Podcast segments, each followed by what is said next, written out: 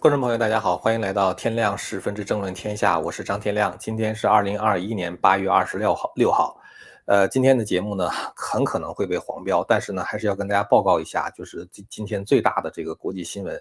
呃，大家可以看一下，就是喀布尔机场，就是今天遭到了这个自杀式的炸弹攻击。今天的这个炸弹攻击呢，一共是这个发生了两次啊，一次是在喀布尔机场，还有一个是在附近的一家酒店。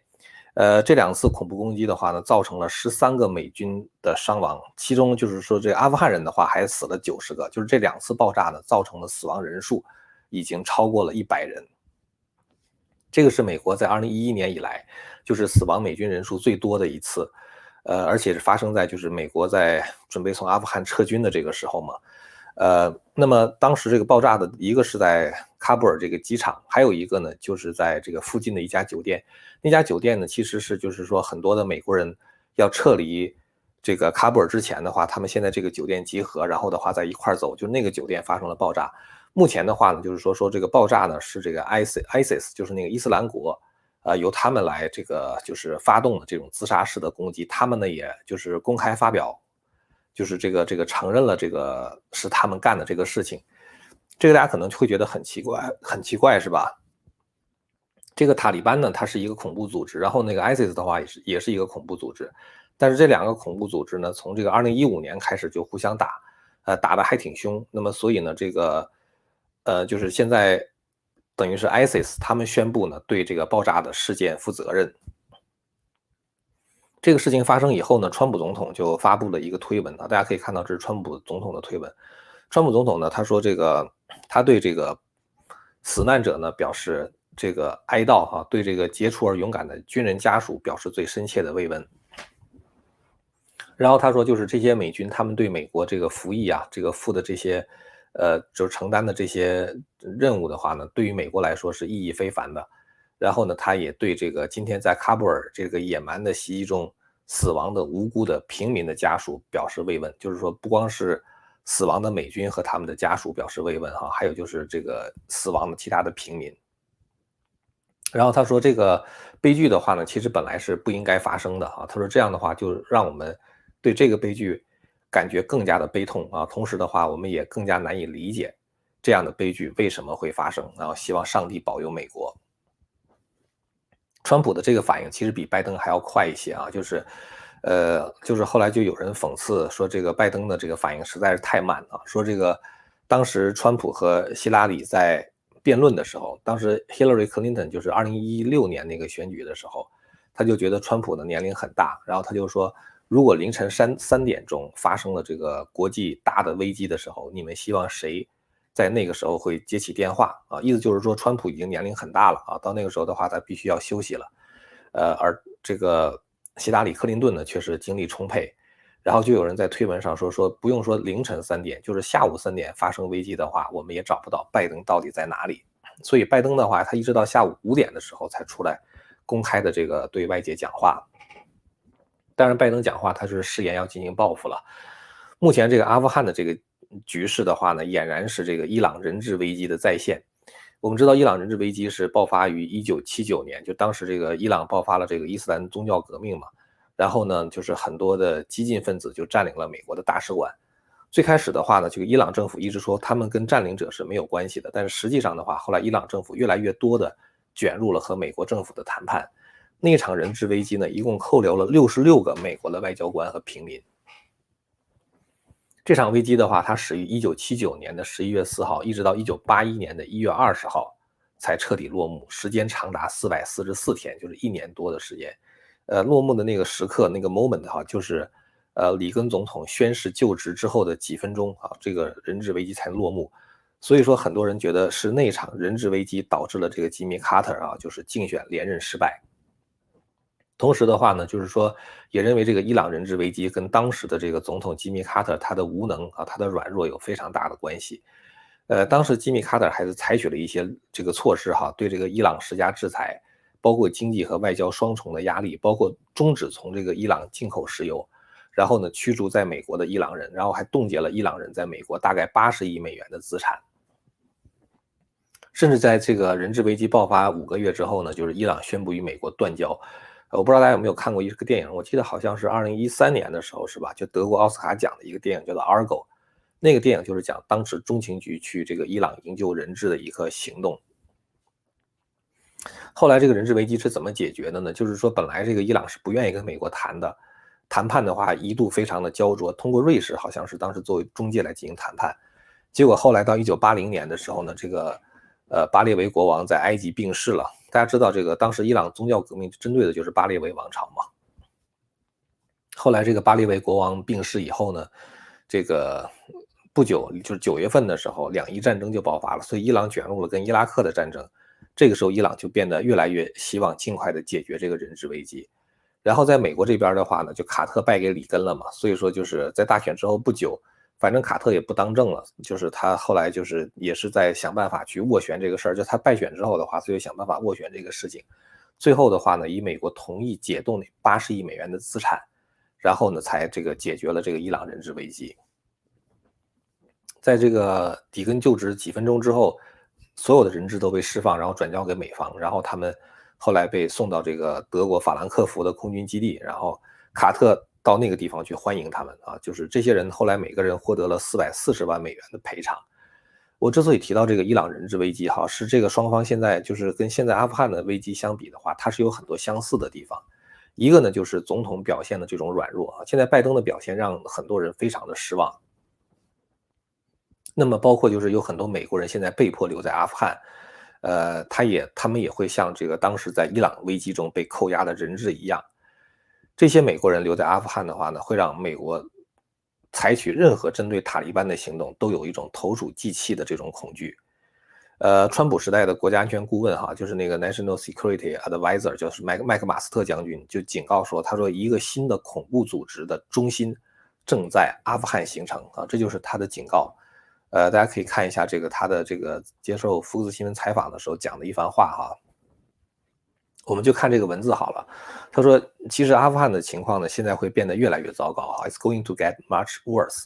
他说：“这个我们必须要知道啊，就是这个原来这个就是等于是在喀布尔的一个恐怖组织，现在反而在负责喀布尔的安全。”他说：“这些组织的话呢，其实除此之外，还有五千名。”刚刚被从阿富汗监狱里边释放的恐怖分子，就是塔利班接管阿富汗之后的话，他要把美国关在监狱里边的五千名恐怖分子都释放出来了。所以现在恐怖分子人数变得特别的多。你想被美国关到监狱里边的恐怖分子，一定是属于那种就特别突出、罪大恶极的，是吧？被关到监狱里边，然后现在这些人全部被释放出来。除了这个以外的话呢，还有来自于原来就是被美国干掉的伊斯兰国，那很多逃逸的恐怖分子现在也逃到阿富汗。然后还有来自于伊朗的恐怖分子，还有来自于凯达组织的这个恐怖分子，还有来自于塔利班的恐怖分子，等于是所有的恐怖分子现在在合流啊，然后在这个喀布尔这块形成了一个恐怖分子的中心。所以这个麦克马斯特将军呢，他就说：“他说我们现在应该怎么办啊？这是当然是一个非常严重的问题啊。他说我们现在应该怎么办？他说我们现在。” Are we going to start being serious people again？意思就是说，我们是否还是那些严肃的人？这里严肃的人的话，应该指的就是说，别人会很重视你啊，就是拥拥有威严、拥有威慑力的人啊，大概是这样的一个意思。然后呢，他说，我我们到底是跟塔利班，那就是未来打交道，还是应该跟这个阿富汗打交道？阿富汗的话，应该指的是原来的阿富汗政府，是吧？然后的话呢，他说，美国现在应该就是 double down 啊，就是这个。双倍的这个反恐力量啊，就是然后呢，跟国际这个组织的话广泛的合作。他说，因为情况的话呢，很快会变得越来越糟糕。这就是美国国家安全顾问就是对现在局势的一个估计啊。他说的这个情况说起来真的也是蛮可怕的，就等于是世界上所有的恐怖组织现在终于找到了一个他们可以藏身，是不是光是不光是藏身了，就是他们可以公开的。这个河流，然后一起行动啊，然后的话对国际这个这个这就是国际社会造成威胁。所以现在这个情况呢，就是这个麦克马斯特的问题，就是美国到底应该跟谁打交道啊？我今天看到一个推文呢，就是这个说这个推文的话，它的它不是用英文写的哈，呃，这个推文呢，他说这个可能是有可能是翻译的这个什么其他别的文种，这个我不知道是什么语言，是一次西班牙语还是什么语？说这个最新消息，北方联盟抵抗塔利班的领导人艾哈迈德马苏德告诉法国媒体，美国拒绝提供支持，他表示遗憾，但不会投降塔利班。呃，这个意思就是说，实际上原来这个抵抗塔利班的话呢，它有一个叫北方联盟。呃，那么现在等到这个美军撤了之后的话呢，这个原来阿富汗的副总统，等于是就继续在这个阿富汗进行抵抗。那么他就联络这个北方联盟，北方联盟现在好像据说他们取得一些进展，呃，攻占了三个省，然后的话还攻占了一个省会城市，就他们现在在跟塔利班打。但是就是说，拜登拒绝对北方联盟提供援助，大家想想这到底是为什么，是吧？往好处想的话呢，也许是拜登不想进入塔利班啊，这样的话好继续撤出美国的公民。但实际上呢，你越退让，显得越软弱，塔利班呢就越嚣张啊，他越不把你放在眼里。本来塔利班就是已经这个说好不去攻击机场的啊，目前的爆炸案虽然说是 ISIS 干的，但是呢，塔利班是有责任的。为啥？因为现在等于是你在管管理这个喀布尔的安全嘛。那如果是你管的话，那当然发生了安全问题的话，一定是你的责任嘛，是吧？而且呢，就是塔利班跟美国本来是有一个交易的，就是说他们不会攻击去通往机场的这个这些美国人，然后从市区通往机场的道路呢应该是开放的，但是实际上从市区通往机场的道路现在已经变得非常的危险。呃，这个英国的《每日邮报》呢今天有一个报道，这个报道里面说呢，他说这个美国的国务院，呃，这个广告很多哈，这个他说美国的国务院呢，呃，被告知不要。再去喀布尔机场了啊，因为现在在这个路上啊，这个实在是，嗯，就是恐怖威胁实在是太大了。这样的话呢，就造成了一千五百名美国公民会滞留在这个阿富汗，其中有二十三个是来自于加利福尼亚的学生，和他们其实就这些学生的话，还有他们的家长，他们是像一个夏令营一样到那儿去。我真的实在搞不懂啊，这个阿富汗这么危险，这些美国人学生的话，为什么要到那儿去？然后呢，美国的国务卿布林肯呢，就责备这些人啊，说是因为你们没有尽早的离开，所以才这个就是面临目前这样的一个困境吧。呃，他说这个实际上呢，就是我今天看到我忘了一个采访是 NBC 的还是 CBS 还是 ABC，我忘了那个采访，好像也是采访美国国务院的一个官员。那国务院的官员说，实际上从四月份的时候开始，美国国务院每三个星期就公布一次这个就是严重的警告，赶快离开。阿富汗，他说我们用的这个词包括 immediately，就是你赶快把自己的那个包收拾收拾，赶快走。他说，但是他们不走，他们不走的话，那就是他们的问题了。就是感觉说，你把这个责任的话，就是说这些人，我觉得确实是有问题啊。但是就是说，你美国人，如果你要是不能够把他们救出去的话，实际上在国际社会上，大家就不会把你当成一个强大的国家哈，继续在在畏惧你。就是很多人他就会因此而瞧不起你了啊。但就是他是这样的一个关系。那这个国务院呢，告诉这个美国公民不要去机场，而且呢，他说这个这个机场那个门不安全，确实是他们发这个通知的时候说说你们不要来机场，当时是凌晨三点钟发的，然后之后就发生了那个机场的爆炸的事件嘛。然后他说现在这个这个阿富汗的这个机场，就是这个喀布尔这机场，有一个可能是叫阿贝 gate 啊，就是我也不知道怎么发音哈 A B B Y 啊，阿贝 gate。还有东门，还有北门的话，就是现在都已经关闭了。然后说已经进去的话呢，你们应该赶快离开。所以现在美国公民面临着一个什么问题呢？就是他们没有办法去机场。那没有办法去机场的话，就没有办法离开阿富汗嘛，是吧？那么他们能不能在当地藏一段时间，过一段时间风声过去之后，再再再再在这个离撤离阿富汗呢？嗯，没有时间了啊，因为美军呢，他本来是想停留在八停留到八月三十一号以后。这个日子是拜登定的啊，拜登觉得说，我如果八月三十一号撤军，到九幺幺的时候，就是二零二一年的九月十一号，就是九幺幺二十周年，他就等于是可以在纪念活动上公开宣布啊，在九幺幺二十周年之际，我们美国已经完全从阿富汗撤军了。他本来是想把这个事儿作为他自己一个个人的政绩的，所以他就定了撤军的最后期限，八月三十一号全部撤完。但是呢，现在。这个美国公民八月三十一号之前撤不完啊，撤不完怎么办呢？那拜登呢就说，那么他就跟塔利班商量说，我能我们能不能够在阿富汗再多留一段时间？结果塔利班反而是强硬的拒绝了美国的这个计划，要求美国必须离开。所以你看这个拜登跟塔利班这个 deal 的时候，这如果是川普的话，几颗导弹可能就扔过去了，就把很多你即使不轰炸喀布尔的话，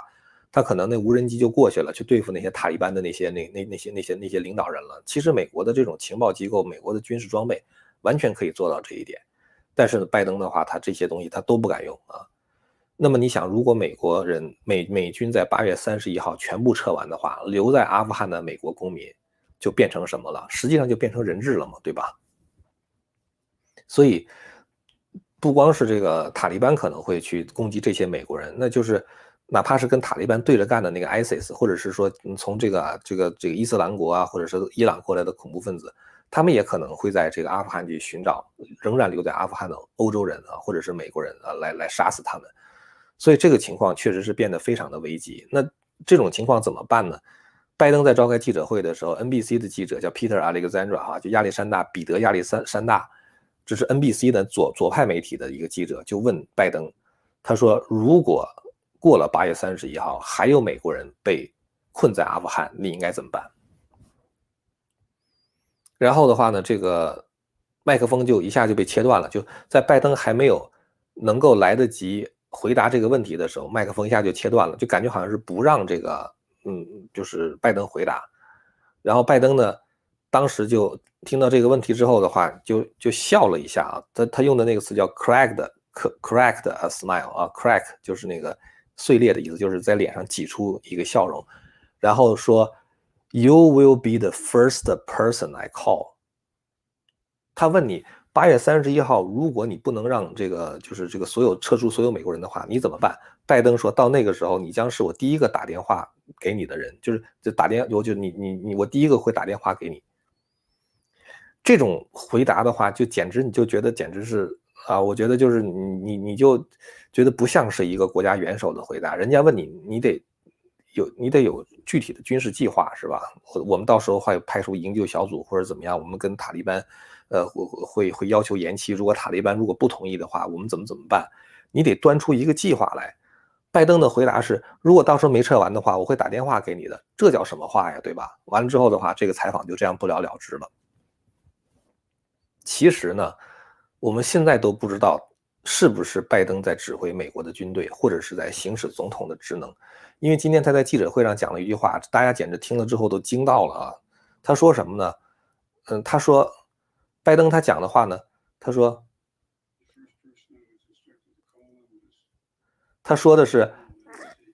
他说 the first person I was instructed to call 啊，他说我被，就是他说我被指示。应该给一群人打电话吗？我被指示的第一个应该打电话的人是谁？谁？你觉得好奇怪？你是一个美国的总统，谁给你指示？谁指示你给谁打电话？对吧？这是一个好奇怪的事情，就感觉好像是他的每一个行动，或者是说他的每一个回答，都是别人告诉告诉他的。所以现在就是由于美国现在这种这种反应的情况的话，在这个阿富汗现在就是那个这个恐惧就变得这个就是这个升高的非常快。然后的话呢，说这个在阿富汗的那个 ISIS，就是跟塔利班对着干的那些人的话，他们也可能会去在这个机场的外面攻击那些大规模聚集的人群。现在大量的人在这个机场的外边，哎呀，我看那个照片简直觉得惨不忍睹。很多的家长啊抱着这小孩儿，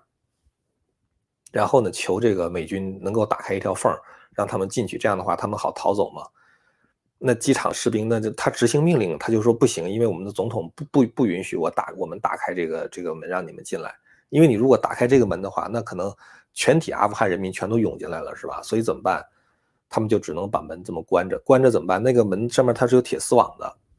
很多家长就把怀里边抱着的孩子就想隔着那铁丝网从墙上这么扔扔进去啊，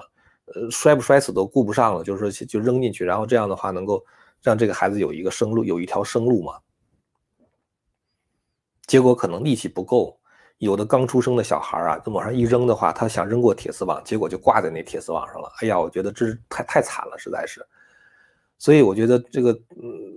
当时这个川普总统当总统的时候，不很多这个就是非法移民进来，进来之后的话，在那个那安置安置所那儿嘛，就是有很多人挤在一个地方。然后左媒就拼命的说啊，这是一个人道主义危机呀，这些人的生活条件太差了。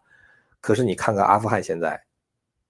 他比那个人道主义危机，就是所谓的那个左媒嗯嘴笔下的那个嘴里边那个人道主义危机，不知道要严重多少倍啊。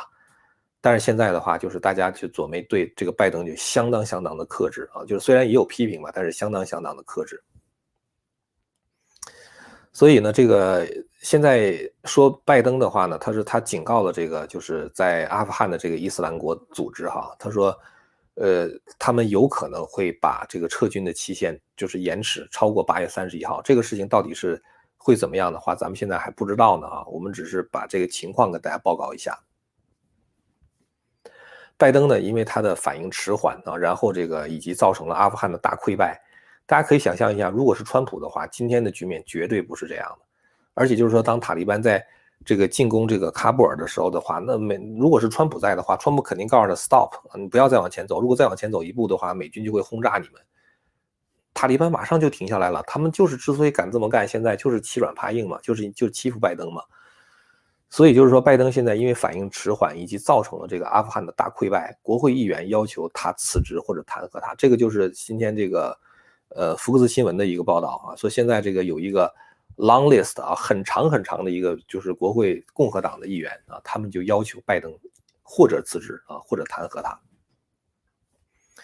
大家可以想象为什么要这个让他辞职或者弹劾他吗？因为你作为一个总统，你是三军总司令。那么现在面临着阿富汗的这样的一个危机，你几乎是束手无策，而且甚至你不出来见记者，你甚至不回答记者的提问，就是你甚至出来见记者的话也是照稿念，念完之后的话不回答记者提问，转身就走。人家问你说八月三十一号美国人没撤完，没没有没有没有撤完全部撤退怎么办？哦，我会打电话给你的，你就这简直就像是一个开开玩笑一样，是吧？特别搞笑了嘛。然后呢，其中有一个要求拜登辞辞职的人，就是那个 Nikki Haley 哈，大家知道那个就是原来南卡罗来纳州的州长，后来被川普任命为这个驻联合国的大使。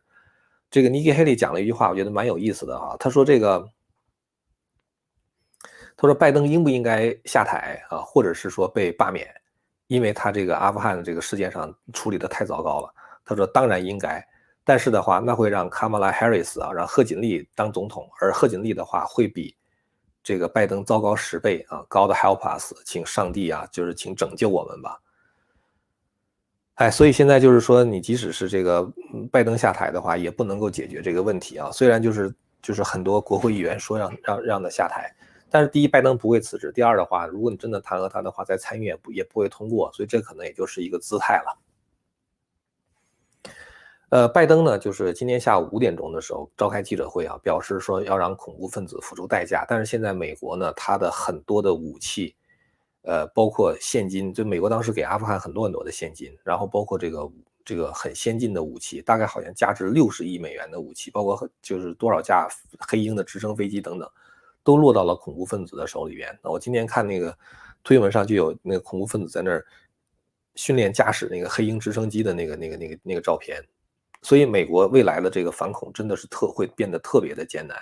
就像麦克马斯特将军说的，已经在喀布尔形成了一个恐怖分子的中心了，是吧？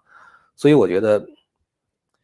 美国即使你不想管阿富汗的话，你想让他自生自灭的话，但是藏身在阿富汗的恐怖分子你是不能不管的。可是，如果你管的话，你怎么管？那就只能出动军队，是吧？或者出动无人机去解决这个问题。呃，所以这个我觉得让这个。